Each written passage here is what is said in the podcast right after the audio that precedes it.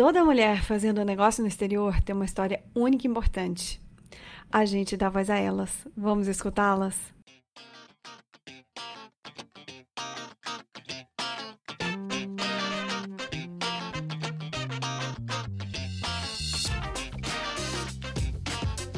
Bem-vindas, mulheres do business. Eu sou a Tatiana Metrán, diretamente de Nova York, e hoje eu bato um papo com a Camila Silva. A Cami, como é conhecida, se formou em marketing em São Paulo e depois de exercer a profissão por alguns anos no Brasil, ela decidiu alçar voos mais altos e trilhar uma carreira internacional. Desde 2009, ano de sua primeira experiência expatriada pela empresa George Armani, ela já passou por Nova York, Hong Kong e Amsterdã onde mora atualmente e exerce a função de diretora de comunicação executiva da marca Tommy Hilfiger Global. Eu conheci a Cami no ano passado, no evento em que a gente participou juntas como speaker para a gente falar sobre a nossa experiência profissional fora do Brasil. De lá para cá, já rolou o nosso café virtual, três vitórias, cinco empates e quatro derrotas do Corinthians, que é o seu time do coração. É, já tiveram maratonas que foram corridas por ela, né, gente? Pela Camila, porque vocês me conhecem, não seria capaz de fazer uma maratona, eu morro ali no meio da pista. É, já rolou também crise de meia-idade dela, minha, nessa a gente tá junto, e um monte de outras coisas que a Cami vai dividir aqui com a gente hoje. Em especial, é, algumas coisas que a gente vai conversar é sobre a habilidade que ela tem de fazer amigas locais, que é o que muita gente acha difícil e a Camila vai compartilhar com a gente um pouco dessa experiência dela e também a gente vai ter a nossa epifânia sobre a importância do e-mail nas nossas vidas profissionais. Enfim, gente, bem-vinda, Cami, que bom te ter aqui. Eu tô muito feliz que deu certo e eu já vou começar perguntando para você uma coisa, porque senão é, é, muita coisa que a gente precisa conversar hoje e eu quero muito aproveitar todo minutinho, então já vou mandar de pergunta. Conta um pouco da sua trajetória, começando pelo que te levou a sair do Brasil lá em 2009. Conta. Como muita gente, eu tinha, eu tinha me formado há uns 3, 4 anos, acho, estava naquela coisa de young professional, procurando ainda o que, que era na carreira, trabalhando em agência, aquela coisa que a gente trabalha muito, né? Conversando muito também com a ajuda dos meus pais, a gente achei que tinha coisas melhores uh, que a gente poderia explorar. E aí fui fazer um curso em Nova York é, de, acho que era é, é marketing de moda na época, assim, não era nenhuma graduação, nada, foi mais uma coisa assim, tipo, para experimentar. Só que no final desse curso eu tinha que, um, é, tinha a oportunidade de arranjar um estágio, é, como credits, né, que eles chamam. E, e aí já consegui o estágio na Giorgio Armani, que foi, assim, para mim, uma puta conquista, porque na época é, eu não conhecia ninguém, não tinha nenhum contato, uma referência, nada. Foi, assim, entrevista, entrevista comecei estagiando, fiquei estagiária por três meses e aí depois fui efetivada. Todo o processo de ter conseguido esse estágio na Giorgio Armani, para mim foi muito assim, me mostrou muito valor que eu poderia agregar que a gente tem assim do gestor, né? É, já desde cedo, às vezes até enraizada que a gente nem sabe. Hum. É, e me mostrou assim oportunidades que, cara, quando a gente quer e a gente, eu me preparei para entrevista, treinava com uma amiga no quarto para entrevista, assim, sério, sabe? Uma amiga minha que era americana e ela falava assim: não, vamos treinar para entrevista. Então, assim, treinei, acho que uns cinco dias para entrevista. Fui na entrevista já me sentindo bem melhor. Então, quando a gente se prepara e quando a gente está com aquele mindset, a, a gente pode. Cami, pera, é, olha, essa sua fala já dá aí um episódio inteiro, mas eu preciso falar de você. Você me deu vários pontos, assim, várias saídas para essa conversa que são maravilhosas. Mas tem dois pontos que eu acho que a gente que eu precisa, que a gente precisa puxar eles de volta. Um que é essa questão da síndrome de impostora, né, para quando a gente vai procurar um emprego aqui no estrangeiro é, que eu acho que acontece com 99,9% das pessoas, né, de, sobretudo mulheres. É, e eu queria que você falasse um pouquinho sobre isso, mas antes de você falar sobre essa coisa da síndrome de impostora, você falou uma coisa aí que me, me despertou uma curiosidade, que é você treinou com uma amiga americana. Você estava aqui há três. Não, você estava aqui há mais tempo.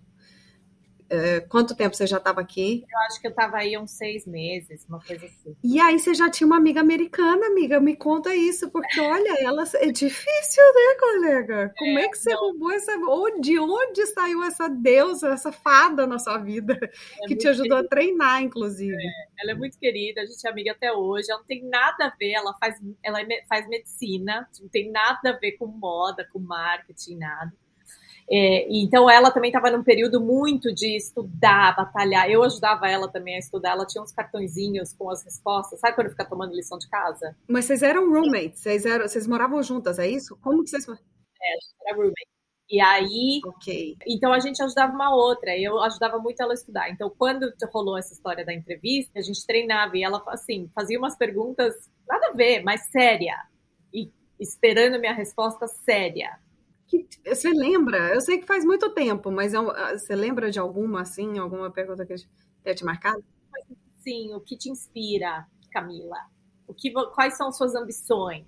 Tipo umas coisas genéricas, mas que te fazem buscar umas respostas que obrigado por ter me preparado para chegar na entrevista já com a resposta pensada, sabe?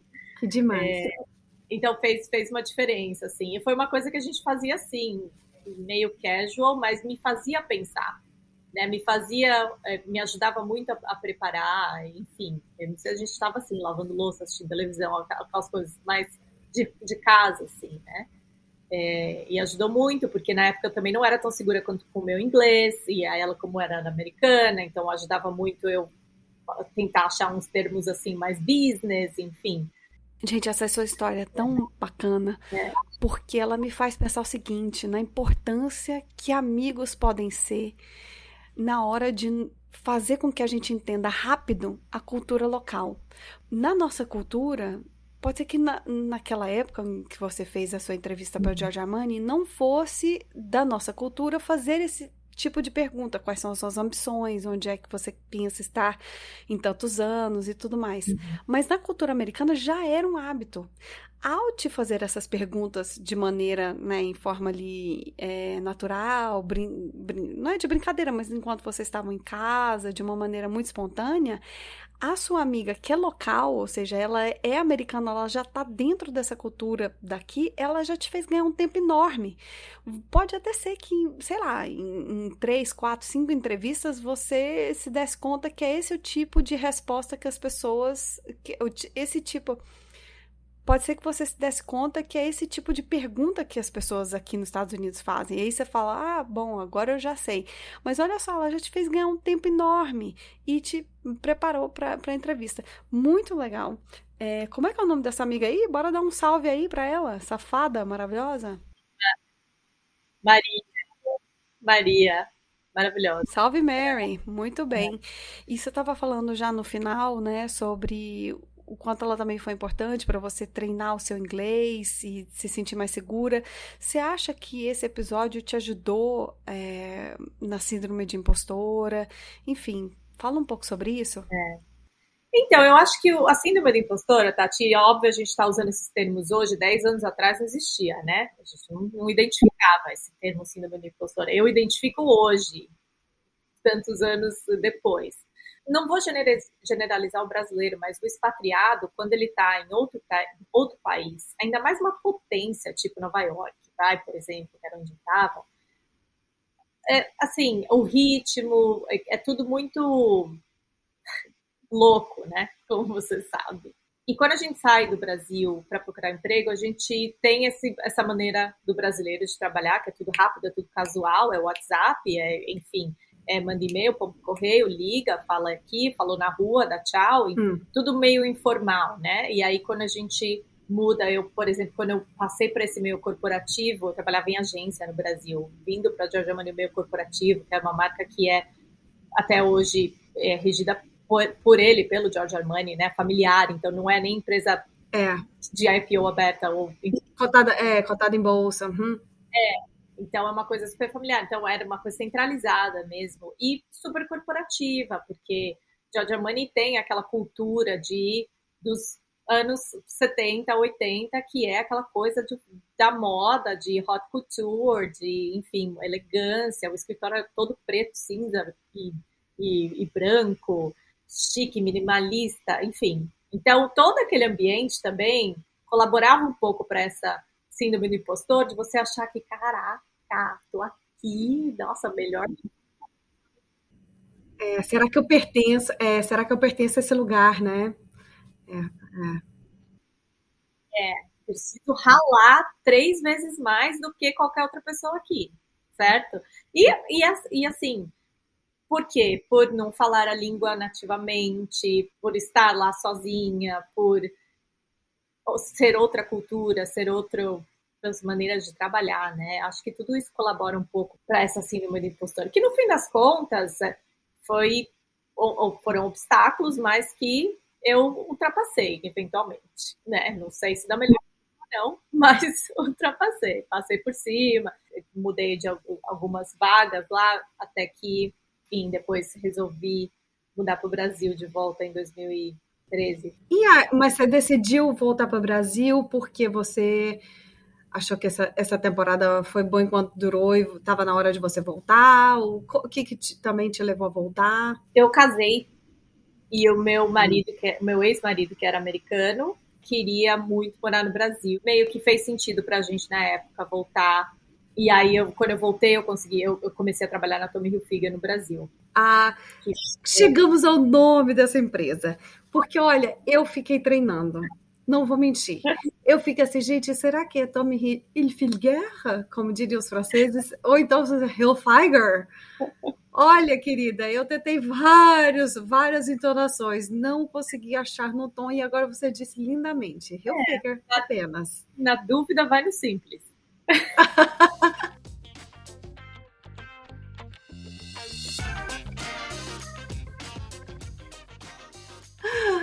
E aí, então, você começou a trabalhar na Tommy, lá no Brasil ainda. Isso. E aí. É, quando eu saí da Armani, na verdade, foi uma pessoa da Armani que me indicou para essa vaga no Brasil, que estava sendo recrutada pela equipe de Nova York, que era uma vaga meio nova, né? Porque a Tommy, a Tommy Hilfiger no Brasil ia começar a reiniciar as operações uh, pela Inbrands. Uh, então, eles tinham essa vaga. Então, quando eu voltei para o Brasil, já, já voltei engatilhada nesse novo emprego. Era tudo muito novo, porque Tommy Hilfiger era muito diferente do que era Giorgio Armani, é uma coisa casual, enfim. Mas você fala em termos de, de do meio corporativo, por exemplo, era mais informal ou, ou porque a moda era mais informal? Enfim, a, a empresa também? O DNA da marca, para começar, né? A Tommy é uma coisa mais irreverente, casual, é, é premium, não é luxo, né? Então foi foi assim uma mudança de cultura que óbvio já estava sabia que ia acontecer. E aí junto com a mudança de ir para o Brasil que já era um escritório era uma equipe menor e, quando a equipe é menor é mais casual porque todo mundo faz um pouco de tudo. Quando eu voltei para o Brasil eu reaprendi sobre o Brasil utilizando bastante é, tudo que eu tinha aprendido em Nova York todas as maneiras que a gente é, fazia as coisas lá na Giorgio Armani, quando se tratava de relações públicas, marketing, enfim. Então, tudo isso foi bem valioso. Mas adaptar ao Brasil não, não deu, viu, amiga?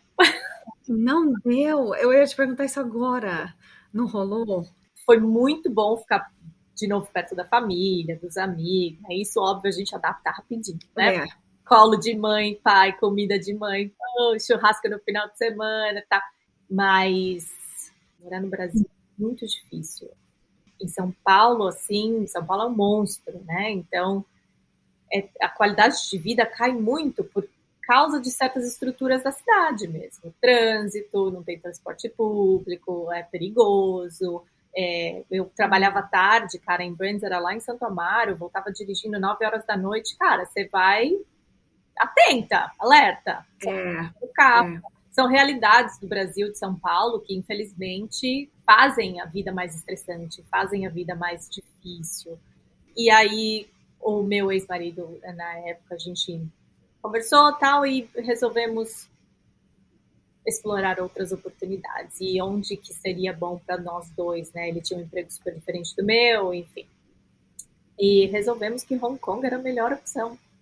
Ah, é, né? Porque olha, já que Brasil, Brasil é um desafio, querida, mas agora vamos pôr uma coisinha mais, mais desafiadoria, né? Vamos para vamos para Hong Kong. Vamos para Hong Kong. E aí? Tinha uma vaga né, na, na Tommy Hilfiger de Hong Kong que lá é o escritório regional que cuida de toda a Ásia. E a Ásia, a Tommy é muito forte na Ásia. Ah, é. Ásia é, é um mercado grande. É, Ásia Pacífico, né? Incluindo também a Índia e a Austrália. Então, eram vários mercados. Para mim foi um mundo totalmente novo. Eu nunca tinha ido para a Ásia. Uau. Nunca tinha ido. E fui de Malicuia, assim, né? Adaptação foi bem difícil. Fiquei com uma dúvida aqui. Você fez algum, algum curso, alguma preparação intercultural, por exemplo? Justamente porque você estava indo para um universo tão, tão diferente do seu?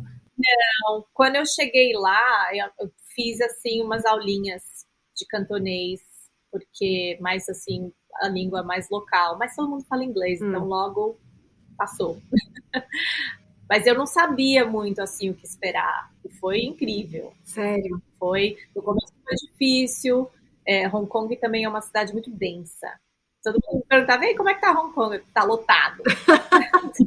tem muita gente por metro quadrado mesmo, fisicamente. Mas tem muitos pontos positivos, é, é uma cidade super internacional. É um, Para mim foi um, um aprendizado de culturas, de interculturas, como como as culturas coexistem em uma terra que ficou meio que não neutra, mas tão receptiva para tantas diferentes culturas, sabe? E incluindo a própria cultura local dos, dos Hong Kongers. E profissionalmente, qual foi o seu principal declique? Estando trabalhando numa cultura que é tão diferente, porque você já, já era a sua terceira cultura corporativa, porque você veio Brasil, depois Estados Unidos, que é uma, uma cultura bem específica, e aí agora Ásia. O que, que, que, te, que, que você leva? Assim, o que, que te agregou e qual foi a principal diferença e o que, que você leva dessa experiência? Eu aprendi muito, Tati, quanto aos mercados, porque cada mercado da Ásia também é muito diferente um do outro, né? A gente trabalhava com a China, a gente trabalhava com o Japão, Coreia, Austrália, enfim, toda a parte da, do Southeast Asia, Indonésia, é, enfim, com a Índia também. Então, foi muito interessante, porque eu tive a sorte de que essa posição, que a gente estava no escritório regional, a gente troca muito insights e muitos inputs com os mercados. Né? Então, como marca local, como escritório regional, a gente, a gente dá para eles o, o conteúdo global, e em troca a gente recebe o regional, né? As ideias. Então é muito, muito brainstorming, sabe? Por exemplo, me conta uma coisa, me dá um exemplo. Preciso, eu preciso imaginar isso na minha cabeça, assim, uma coisa que aconteceu, assim. Assim, na China não tem rede social, né?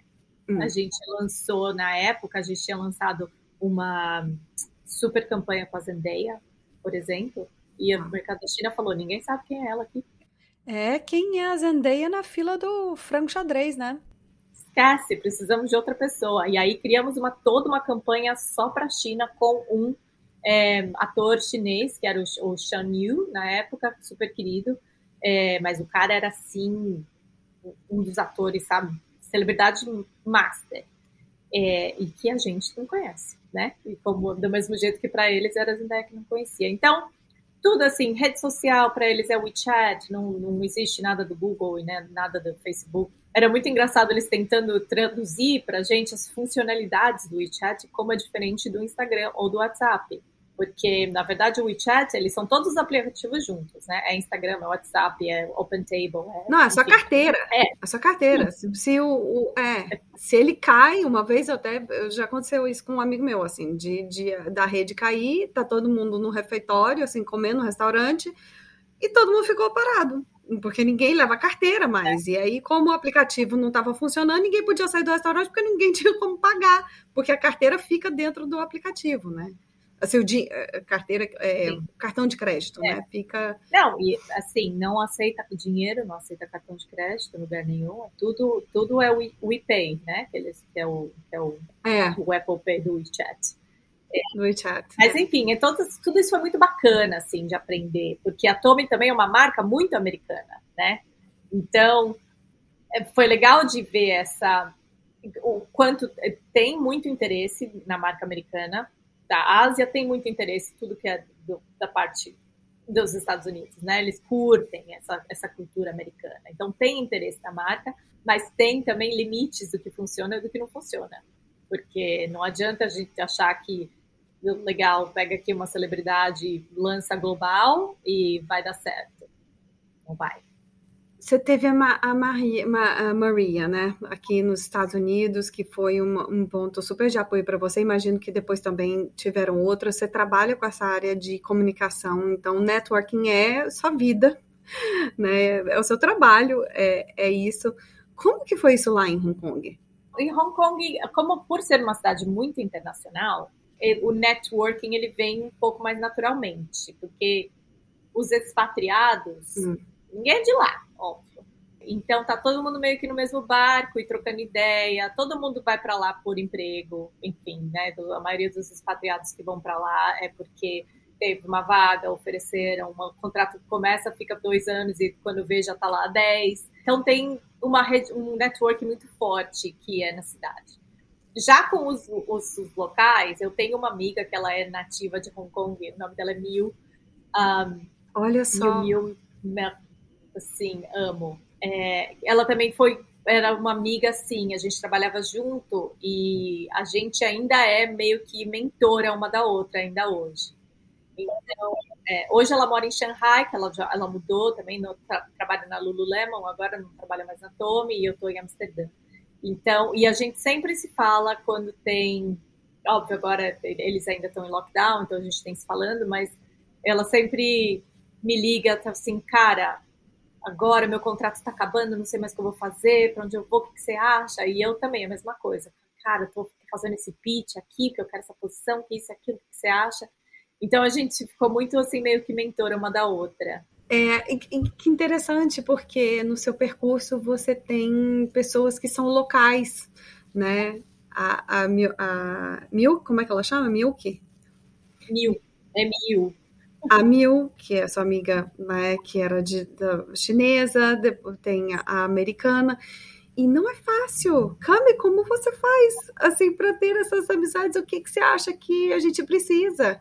Eu falo isso porque às vezes, assim, muita gente fala: "Ah, não faça amiga com não fica amigo de brasileiros, porque você senão você só vai, né, ficar na roda de brasileiros e tudo mais". Mas eu tenho uma, um sentimento com com relação a isso, que é, cara, muitas vezes para muita gente é muito difícil de se aproximar de um local, sabe?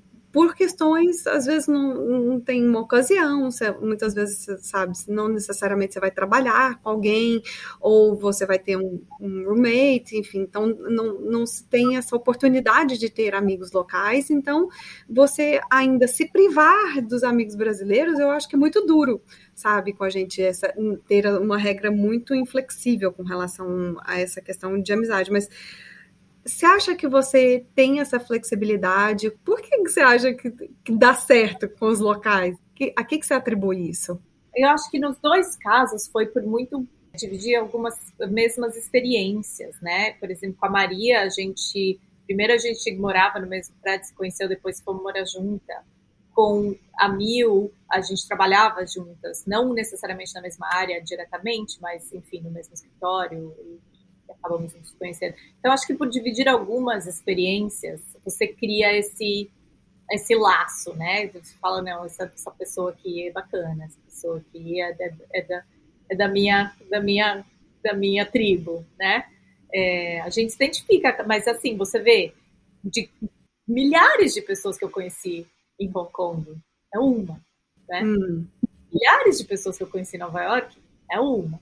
Então, não é fácil mesmo, assim, não é, não é fácil mesmo. Eu, eu me considero assim sortuda por ter essas são algumas pessoas assim que eu encontrei pelos caminhos aí que eu guardo forever, com certeza. Você acha que tem também uma disposição sua para o novo e para ver o que, que você tem, o que, que é diferente e tal, que, e adaptar ou ter essa flexibilidade, né, para aceitar eu acho que sim, eu tenho lua em aquário, né? Então eu gosto das coisas novas. E eu acho que eu articulo bem quando eu não sei o que alguma coisa significa. Facilita um pouco a comunicação, eu acho. E, é, é, mas eu acho que é a curiosidade, né? É, é curiosidade. Ei, mulher do business, esse papo tá bom demais, né? Calma que tem mais. A gente ainda fala sobre descobertas relacionadas à vida, carreira no exterior e no final ainda rola aquele bate-bola rápido com a nossa convidada. Se puder, dê um print na tela e compartilhe essa belezura de podcast nos seus grupos e redes sociais para que mais mulheres possam conhecer e se enriquecer com o conteúdo único que criamos. E não se esqueça de marcar a gente na postagem. Prometemos chamigos no episódio seguinte. Vocês encontram a gente no Insta e no LinkedIn, digitando arroba Mulheres do Business. Agora, bebe uma aguinha e let's bora continuar essa conversa inspiradora?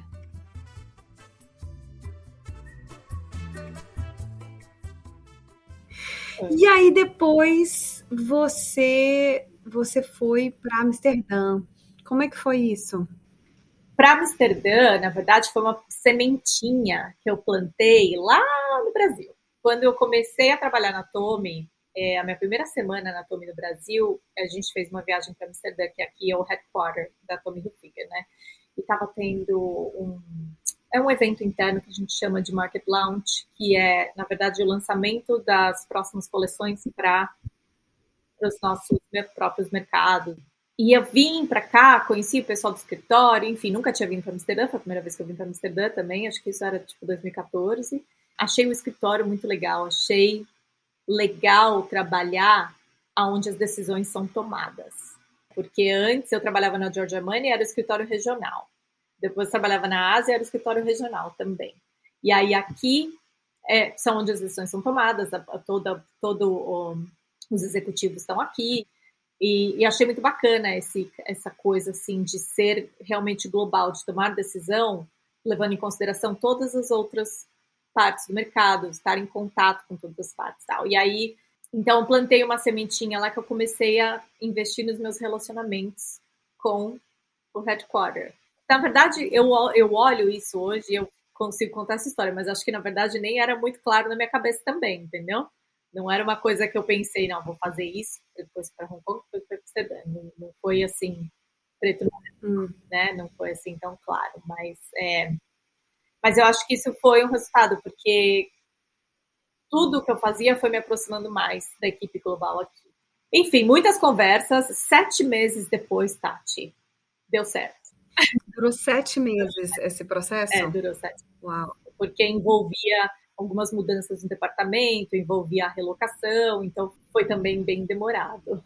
Mas deu certo. E aí vim, eu e Suki, minha cachorra, fizemos as malas e viemos para Amsterdã. E aí, de novo. E aí? Adaptar tudo de novo. Exatamente. Eu gosto de você. Eu acho que eu devia deixar esse botão aqui, esse microfone. Fica aí falando, entendeu? Porque você já faz as perguntas, você já responde as perguntas que eu quero fazer para você. Tá, tá, tá, ótimo isso aqui. Já sei também quem vai ser minha substituta, se eu precisar de uma. Quando você estiver de férias. Quando estiver de férias.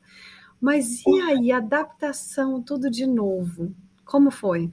Foi difícil, porque vindo de Hong Kong para Amsterdã, parecia que eu tinha mudado para uma fazenda. Ai, meu Deus! Amsterdã é, uma, é um outro ritmo, né? Outro ritmo, outro, outra cultura. Aqui é tudo.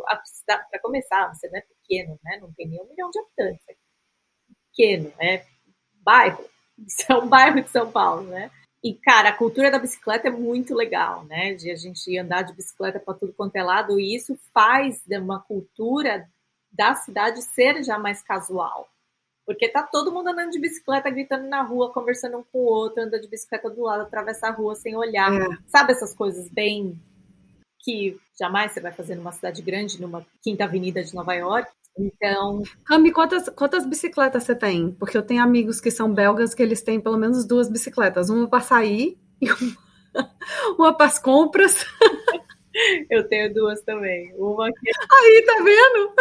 Uma para todo dia e uma para o final de semana. Que na verdade, na verdade é uma, é uma, a outra bicicleta do final de semana é para ir mais longe, né? Então você precisa de um pouco mais de estrutura, porque a de todo dia, minha filha, é para bater. Mas assim, é muito bacana você sair de casa, falar assim, ah, eu, vai demorar 10 minutos para eu chegar lá. E demora 10 minutos. Não é que você para no trânsito, para aqui, o, o trem atrasou, o metrô atrasou. Então, é muito bacana isso. Óbvio que não no inverno, né? Porque andar de bicicleta na chuva, no vento, não é legal. A gente anda, porque não, não tem opção, mas é doloroso.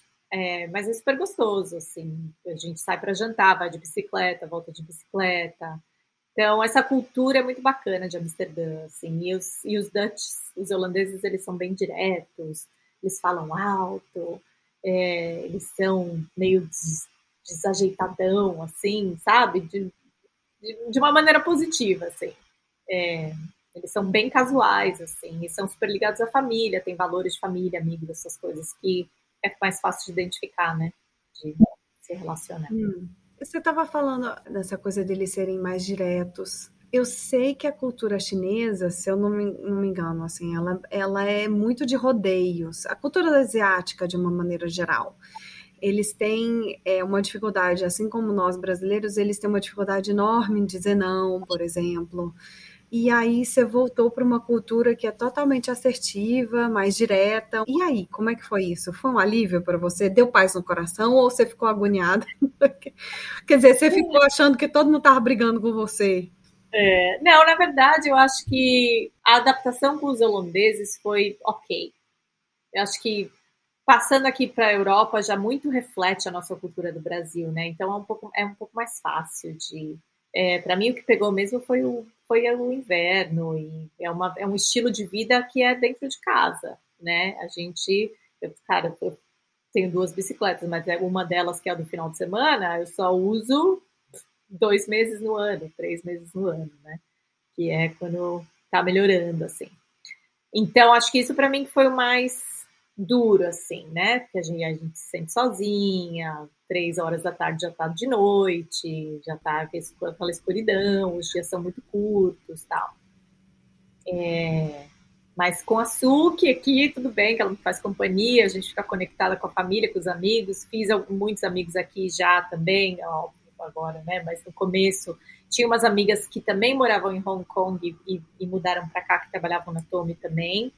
Então já tinha meio que essas três amigas que dava para contar que também estavam passando pela mesma experiência. Duas delas eram holandesas, estavam voltando para cá, né? Moravam em Hong Kong, estavam voltando. Então também ajuda bastante. É. Maravilhoso. É, não, aí ó, ganhou o prêmio de pessoa que mais faz amizade com o local. Médicos locais.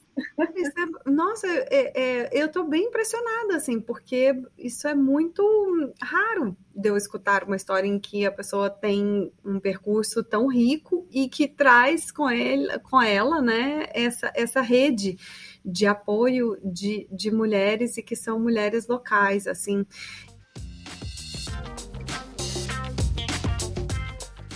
E aí na Holanda, como que aconteceu esse seu networking? O que, que ele foi precioso para você? O que, que ele trouxe para você? Isso tudo foi resultado de um networking que acho que eu já vinha fazendo há anos, né? Desde quando eu comecei no Brasil. A Ásia. A Tome é uma, é uma empresa muito internacional, então a gente sempre viajou muito, sempre teve evento aqui em Amsterdã. É, quando a gente quando eu estava na Ásia, tinha muitos também eventos, a gente viajava. Então, é uma equipe internacional que, que está muito em contato isso é bacana, porque, óbvio, gera muitas oportunidades, né? Não só para mim, mas para outras pessoas também. E concretamente esse, esse networking que você fazia, ele era o quê? Era sempre dar notícias ou, ou e-mails ou encontros? Como que isso, na prática, como que você alimentava ele? Como que você regava essa plantinha? Eu acho que você sempre tem que estar tá alimentando as pessoas do que elas querem, do que elas estão com fome de quê? É, então, eu na Ásia, por exemplo, eu tirei muita vantagem do fato de eu estar na Ásia, do fato de eu receber as informações primeiro, do fato de eu ter o um entendimento internacional daquela, como que estava traduzindo aquela cultura local. Então, porque enquanto você não está lá no escritório em reunião com essas pessoas que são as locais, é difícil de entender o racional do porquê que isso tá, não está sendo aceito, do porquê que isso não está sendo é, não funciona ou o que foi errado, né? Então eu tirei muita vantagem disso de, de fazer assim um, uns e-mails de fácil de gestão, que essa é a, essa é a chave, né, é. Tati? Assim, se eu tivesse mais tempo, eu te escrevi uma carta menor. Acerta na mensagem. Eu acho que isso é era sempre assim o ponto. Se eu for mandar esse e-mail para uma pessoa que tem um minuto para ler uma linha, qual é a mensagem que eu quero que eles recebam, né? Cara, é. Então, eu usava muito disso para ficar em contato com a equipe global, ao mesmo tempo criando valor de, desse posicionamento que eu estava lá, é, e puxando uma cordinha ali para eu ficar top of mind, né? Cami, deixa eu falar uma coisa para você. As pessoas não dão o devido valor que o e-mail deve ter. Ele é menosprezado, ele é subestimado pelas pessoas. Você sabe aqui quantos e-mails são enviados por dia? É, eu sou a louca dos dados, né? São enviados. Uma notícia que eu li, a última notícia que eu li, é que em 2022 a gente tinha é, um total de mais de 300 bilhões de e-mails enviados por dia. Uma pessoa recebe, em média, 120 e-mails por dia é muito e-mail. Então você precisa dar valor no seu e-mail. Você não pode simplesmente enviar um e-mail aleatório que não tenha informações básicas. É. É, eu digo isso porque um e-mail mal escrito ele não vai acabar com sua carreira, mulher do business. Isso aqui é para você. Um e-mail mal escrito não vai acabar com a sua carreira profissional, mas ele, quando bem escrito, ele pode te abrir portas. Tá aí o caso né, da nossa convidada aqui, Cami, que está falando sobre é, a experiência dela e o quanto essa coisa dos e-mails foi importante para o crescimento da carreira dela. Ela enviar um e-mail que tinha um começo, meio e fim que estava focado na pessoa que estava recebendo aquela mensagem. Ela sabe que a gente que, é, que não tem tempo e que precisa de uma informação já digerida. Isso me faz, inclusive, lembrar de uma de um, um memorando, eu acho. É, acho que é isso, estava em forma de memorando que foi escrito por, pelo Churchill, que era o antigo primeiro-ministro da Inglaterra nos anos é, 40 e é, 50 da guerra. E ele escreveu um memorando. Eu vou achar isso, mulher do business, e vou postar é, para vocês nas redes sociais, no LinkedIn, no Instagram, porque é um memorando que tem uma página e que ele explica, é, o título é Brevity, que é brevidade, que fala exatamente, é uma, é uma aula, é um simpósio, é uma, uma, um MBA sobre o que, como que deve ser escrito um memorando, mas que serve para e-mail. Se a gente for transferir isso para a vida nossa de todo dia, é o serve para uma para você escrever e-mail. Que ali já tem todas as regras do que que um e-mail precisa conter quando você vai contar, quando você vai fazer um, um, um um relatório de alguma coisa, ali já te dá a letra e aí em uma página você tem todas as informações que, que um bom e-mail precisa conter. Então fica aí essa dica maravilhosa. E, gente, make, a, make email great again. Não despreze um e-mail, é, não subestime, sabe, um e-mail. Mas é preguiça também, né, Tati? As pessoas querem mostrar muito e elas não elas estão pensando só em como elas querem passar essa mensagem. Elas não estão pensando como o outro vai receber essa mensagem, que essa é a chave. Não importa para quem está mandando mensagem, você tem que valorizar o tempo da pessoa que está do outro lado, né? Porque, tá, você pode passar lá o dia inteiro escrevendo um e-mail. Enorme, perfeito, todos os detalhes. Cara, se nas duas primeiras linhas você não está me falando do que, que se trata, eu já não vou nem continuar. Exatamente. Cami, é, você acredita que há apoio entre brasileiros no exterior? Eu acho que sim, Tati. Eu, na verdade, como a gente está conversando, que você vê que eu não tenho muitas amigas brasileiras fora. Tá? Eu tenho as minhas amigas brasileiras, a maioria delas ainda estão no Brasil, uma delas mora fora, é, em Miami, mas é, a maioria está no Brasil. É, eu não conheci brasileiras no exterior que viraram minhas amigas, por exemplo, como a Maria Mil, enfim. Mas eu conheci algumas brasileiras que foram parte importante do meu networking, é, assim, que, que ou a gente trocou algumas é, coisas que ajudou uma outra, assim, que foi positivo. Foi, foi um networking positivo. Não gerou uma amizade, mas foi um network positivo. E Cami, você já, já apoiou outras brasileiras? Na verdade, na época do Covid, eu procurei muitas instituições do Brasil para eu voluntariar de alguma forma que eu pudesse acrescentar valor. Aí eu achei essa instituição, a Jauli, é, fiz um projeto de mentoria no ano passado, tinha uma, uma mentee, o ano, que era, a gente fez um, um processo de quatro meses. Ela era nova, então ela estava assim, ainda estava querendo meio que decidir carreira, o que era, tinha muita curiosidade de como é trabalhar no exterior, ou como é morar no exterior, ou como é mudar, como que faz, o que, que faz, onde vai. A Jauli tem um, uma estrutura muito bacana de projetos de mentoria, então fica, fica a dica para todo mundo que tiver interesse. Procura lá. Foi a primeira vez que eu fiz qualquer coisa de mentoria. Então me ajudou também a traçar um pouquinho e, ajuda, e dar um suporte para mentorada um pouco mais é, consistente. Ah, que interessante. É, foi muito legal. Eu vejo que tem muita mulher que mora no exterior que às vezes ela quer dar justamente dar um, um, apoio para outras mulheres que não sabe como, né? E ver esse exemplo, que é uma instituição que já existe, que você se conecta, que você né, se junta a essa instituição para conectar com outras mulheres e dar esse, esse suporte. Muito legal. Vou deixar o descritivo aqui do, da, da, da Jaule para as pessoas é, a página deles para que as pessoas possam se conectar. Cami, antes da gente ir para o último bloco, eu tenho uma pergunta para você que é que agora eu vou usar das suas, das suas capacidades, aí do seu, do seu expertise do trabalho. Hoje você faz a parte de comunicação dos seus chefes, não é? Do chefe, do, do, do chefão ali, do top do top. E aí eu fico me perguntando, o que, que uma líder precisa, uma empreendedora, ela precisa comunicar hoje? O que que, na sua opinião, é, olha, é, se você não quiser comunicar sobre isso, tudo bem, sobre aquilo, tudo bem, mas isso você tem que ter na sua cabeça, que você precisa comunicar em 2022 e da agora para frente. O que, que é que vocês já estão pensando e o que, que você acredita que seja mensagens que precisam ser ditas eu acho que um bom líder hoje em dia ele é autêntico. Hum.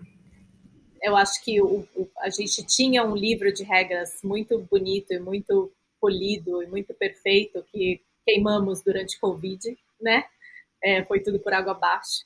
Como eu acho que como sociedade nós evoluímos de uma maneira onde o humano finalmente está à frente dos negócios, né?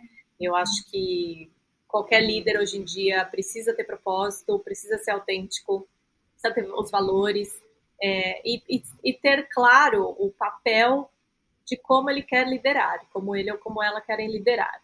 É, que tipo de líder você quer ser, né? Que, o que você, quando você hum. sair dessa, dessa posição de, de liderança, desse cargo, desse, enfim, o que seja, qual é o legado que você vai deixar para sua equipe? É, ideal, o ideal é que você empodere a sua equipe, a sua equipe tomar decisões juntos to, todo mundo cresce junto, né? Não só a equipe, mas também o líder. Todo mundo, eu, eu te molho, você me molha, a gente cresce junto, né? As plantinhas. Então, eu acho que isso é bem chave para qualquer qualquer papo de liderança hoje em dia, porque não tem mais essa de é, ah, o líder precisa ser inovador, ele precisa ter precisa estar à frente das finanças, precisa ter, ser rápido, porque é o rápido vai comer o devagar, então é uma coisa mais, acho que é, tem mais um propósito e humanidade, e quais são seu valor, seus valores é, mais nesse sentido, assim. E hoje, só assim, me conta muito rapidamente o que que é, assim, descreve o seu dia, por exemplo. Um, ontem, por exemplo, eu estava no escritório, eu tive uma reunião com o CEO de manhã logo cedo, que ele estava viajando na semana passada, então voltou essa semana. Ele é bonito, né, Cami? Só que vamos abrir aqui esse parênteses, ele é bonito, né? Bonito, é o Dutchman, né? Ele, é, ele é enorme, né? legal. Ai, que beleza, criado ali alguns queijos holandês. Ele vai, ele vai trabalhar de bicicleta, Tati. Aí. CEO. Ah, CEO. Que qualidade de vida, né? Beleza. É, mas, enfim, tenho hoje, eu cuido de tudo que é entrevista, rede social, eventos que ele, que ele faz, participa às vezes de conferência como é, convidado para dar palestra, toda a comunicação interna também, para os, a gente chama os, os, de associados, né, todo mundo que trabalha lá, e assim, e mensagens alinhadas com a, estratégia, com a maior estratégia da companhia, né? Então é, é muito business, é muito focado pro business, que na verdade eu nunca tive uma graduação em business, então fui também aprendendo assim meio que um solavanco. Bacana que me expõe com muitas diferentes áreas do negócio. Ele é visionário, então me permite ser criativa para dar um impulso para essa visão que ele tem. E a gente está muito bem, ele é um cara muito pé no chão. E numa, numa rápido nutshell, é isso. O que, que, você, que, que você trouxe de Brasil para sua para essa posição que você tem? Assim, que, que, que da sua personalidade enquanto brasileira você trouxe para sua posição? A criatividade. O brasileiro é criativo, né? É, eu acho que o brasileiro tem e é uma criatividade assim sharp, esperta, uhum. né? É uma criatividade de tipo foi criado na rua. É uma criatividade de não é uma coisa assim é, de graduação, também óbvio, mas é uma coisa assim de mais as manhas. É reflexo, follow-up. Olha que bacana isso aqui que está acontecendo lá na Ásia. Vamos fazer alguma coisa. É, e fazer acontecer, né? O brasileiro eu acho que também faz acontecer. Todos os brasileiros que eu conheci que trabalhavam no exterior é assim, ó precisa que o negócio aconteça, dá ali na mão do brasileiro que ele faz acontecer. Hum. Isso é uma coisa muito positiva, eu acho. Muito bom. Vamos passar para o bloco 3.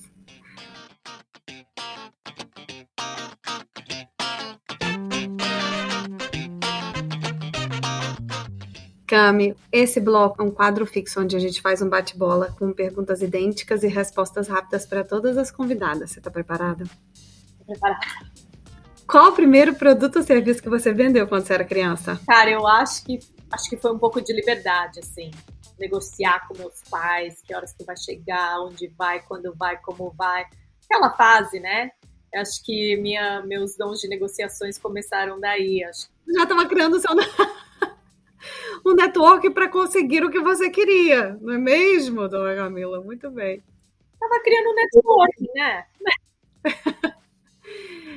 Complete a frase. O meu fracasso profissional retumbante no exterior foi.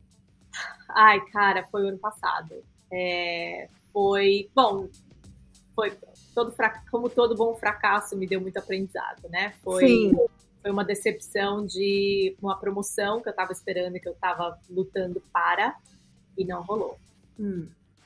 E isso me ensinou muito de olhar então qual que é o resultado que eu estou esperando então, se esse resultado não está acontecendo, como mudar as ações para gerar um novo resultado? É dolorido, né? Acho que quando a gente fracassa e tem que identificar o porquê. Acho que identificar o porquê dói mais do que o fracasso, quase. É, quando vem um processo, que no seu caso foi um processo para subir daqui, que não vem, você, opa, você é obrigado a frear e encarar ele de frente. Mas eu gosto dessa, dessa visão sua, que isso ficou como aprendizado para olhar para dentro? Foi, porque na verdade, né, quando a gente fracassa, rola também uma, uns sentimentos de ficar com raiva, você fica triste, você fica desmotivado, você fica com falta de confiança em você mesma. Então, rola todos esses, gera todos esses sentimentos que são turbilhão, né? Disso tudo, acho que o meu maior aprendizado foi, na verdade, que acabou que eu entendi que aquilo na verdade não era para mim, nem era o que eu queria, só era assim o próximo passo óbvio da minha carreira, mas não era necessariamente o que eu queria. E aí eu criei essa posição que eu tô hoje e fiz o pitch para chefe, fiz o pitch para o CEO, fiz o pitch para o RH e aí deu certo. Então, na verdade, era uma coisa que você vê o que é da gente está guardado, né? Tem jeito. Olha só que incrível. A minha frase de autossabotagem de estimação é Olha, eu sou ótima para começar as coisas, mas para terminar. Eita! E aí? É difícil, né? Mas isso eu acho que também vem dessa coisa de, de criatividade, de ter muitas ideias, sabe? Come, vai começando tudo. Tá, tá, tá, tá, tá, tá. E aí quando vê. aí tem que terminar, né?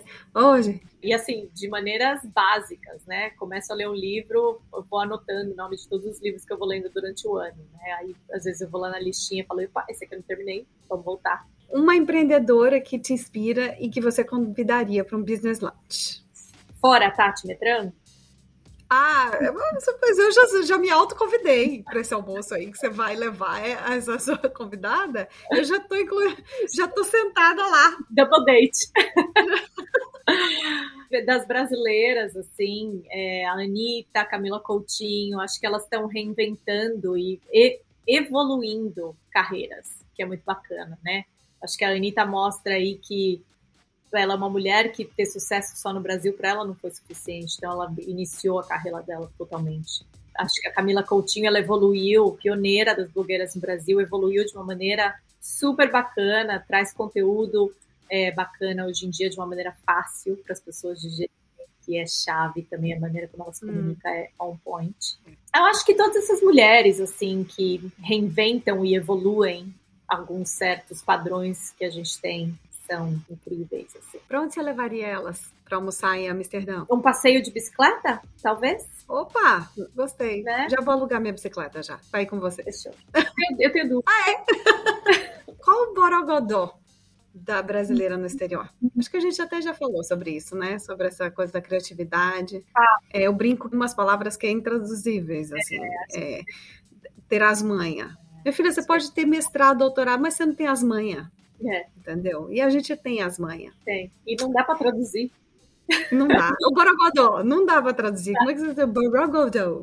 Não... Quem são as pessoas que fazem parte da sua rede de apoio hoje? Fora a Suki. Que não é uma pessoa, é um ser humaninho, né? É um cachorro, ser humaninho. É, a Suki é minha super rede de apoio, ela faz a diferença. É, mas, ah, cara, mãe, pai, né? Irmão, cunhada, minha, minha sobrinha, minha filhada, meu namorado, que hoje mora em Londres, então a gente está numa long distance no momento, é, os amigos que estão no Brasil, os amigos que estão aqui, acho que todo mundo que é próximo, né? Acho que quanto mais a gente vai envelhecendo, né? É, não nós, mas as pessoas. Não, as pessoas, geral. Vai ficando mais seletivo, né? Vai encontrando mais a sua tribo, vai ficando um pouco menor, assim, né? Melhor e mais, com menor quantidade e maior qualidade. Com certeza.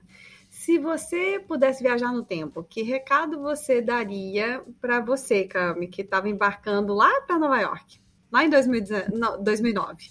Não tenha medo de ser bold, de ser marcante, se joga. Eu tô arrepiada. Bota, fala, fala, não fica só pensando, tá em reunião, não importa com quem, eu vejo hoje, por exemplo, tem assistentes no escritório que têm 22, 23 anos, assim, super inteligentes, muito bacanas, com grandes ideias, assim, e não tem medo de estar numa reunião com o diretor, com o VP e falar, né? É, eu sentia um pouco desse medo antes, quando eu tinha cidade e, tava, e era assim tão nova. Então, acho que é isso que eu falaria para mim mesma. Qual foi a sua melhor aquisição profissional na Holanda de menos de 10 dólares e uma, que, uma, uma outra boa aquisição que você fez, uma aquisição profissional de mais de 100 dólares? Eu vou cortar essa parte. A sua resposta vai aparecer na newsletter. Cara, de menos de 10 dólares, eu acho que eu acho que mais de 100 dólares é fácil. Maravilhoso, já vou, vou recomendar isso aí. Cami, eu tenho uma revelação para te fazer. Você não sabe. Mas você é uma intraempreendedora! Parabéns! Olha, é uma chá de revelação que eu preciso fazer às vezes com muitas mulheres que falam assim: Cara, eu não sou empreendedora. Pô, minha filha, você empreendeu em três continentes: nas Américas, na Ásia, agora você está empreendendo na Europa, entendeu? Você é a CEO da sua própria vida, sabe? Então. Não, e você tem, tem essa veia da criatividade, dessa coisa de colocar as coisas para funcionar. Você, é, eu acho você uma mulher que, que cravou mesmo, sabe? Sua, sua carreira no internacional, que é super de muito sucesso, muito, eu sei, eu sei que tem um preço alto para pagar, né? Que a gente estava falando sobre tá longe da família e tudo mais, mas você fez essa escolha e, e se orgulhe dela, companheira. Você é uma super empreendedora. Você é empreendedora, tá no CNPJ dos outros, por enquanto, mas não me duvido que você apareça aí um dia com um empreendimento seu. Maravilhoso. Quem sabe, né? Nunca se sabe. Vai que essa crise de meia-idade aí vai me trazer novas ideias. Exatamente. Muito obrigada, viu, querida, pelo seu tempo, obrigada. pelos seus insights. Foi muito gostoso o nosso papo. Super prazer estar aqui. Muito obrigada. Como é que o povo te acha? Onde o povo te acha? Well, LinkedIn, Cami Silva, é, e Instagram, Cami underscore Lemi Silva. Obrigada, viu? Obrigada, Tati. Beijão. Mulheres do Business, que maneiro foi conhecer um pouco mais a história da Camila Silva e receber tantos insights dela, não é não? Eu achei bacana a Cami ter compartilhado que o segredo dela para fazer amizades com nativas é ser curiosa e flexível, e o quanto essas amizades foram fundamentais na adaptação dela nos três continentes em que ela morou. Eu também acho que fazer amizades é, com nativas é super bacana e faz a gente ganhar um tempo danado na nossa adaptação. É, eu não sei, vocês têm amigas que moram que são nativas? Me conta depois. É, a gente também falou dos e-mails que abrem portas no meio profissional. Gente, isso é tão importante. Não menosprezem os, os pobres dos e-mails. E uma coisa que a gente precisa ter em mente, que foi uma dica incrível da Cami nesse episódio, foi que ela faz os e-mails pensando em quem recebe a mensagem. E me fez pensar também, será que toda vez que eu escrevo um e-mail, eu estou pensando em quem vai receber, como que ele vai receber essa mensagem, se ele tem tempo de ler uma mensagem longa, enfim. Super bacana essa dica. E assim como tantas histórias de resiliência no exterior, a Cami revelou por último seu lado empreendedor, porque quando ela recebeu um não para promoção no trabalho, ela não se deu por vencida. Ela usou a criatividade dela e se reergueu criando a posição que ela ocupa hoje, enquanto responsável da comunicação do CEO da Tommy Hilfiger. Isso é chique, né, gente? Oh, coisa fina. E eu fiquei pensando também na nossa capacidade da gente se reinventar enquanto recebe um não, sobretudo morando no exterior em que a gente recebe muito não, né, galera? Olha, muita gente compartilhou o nosso último episódio e marcou a gente nas redes sociais. Para toda essa galera, um chamego gigante e eu vou falar o nome de cada um aqui, tá? A Sofia Bailey e a Lívia Barreira lá na Inglaterra, a Mari Carvalho em Boston, a Vivian Valim e Renata Tomás em Nova York, a Gil Fontes em Michigan, a Stefânia Bastante em São Francisco, a Mariana Franco na Austrália, a Gabi Dantas e a Eliana Silva de Moraes na França e a Fernanda Botelho no Canadá. Ai, gente, um chamego de urso para vocês. Muito obrigada por apoiar o podcast. E você, mulher do business, se acha que esse podcast te inspirou, conta para sua galera também. Que tal clicar nos três pontinhos no canto da tela e enviar o link desse podcast nos seus grupos e redes sociais, para que mais gente possa aproveitar essas informações. E não esqueça de marcar a gente para ganhar chamegos no próximo episódio. Estamos no LinkedIn e no Instagram, no arroba Mulheres do Business. Tchau, turma! Vou ali dar um rolê na bicicleta extra da Cami. Bye! Tot ziens! Doei!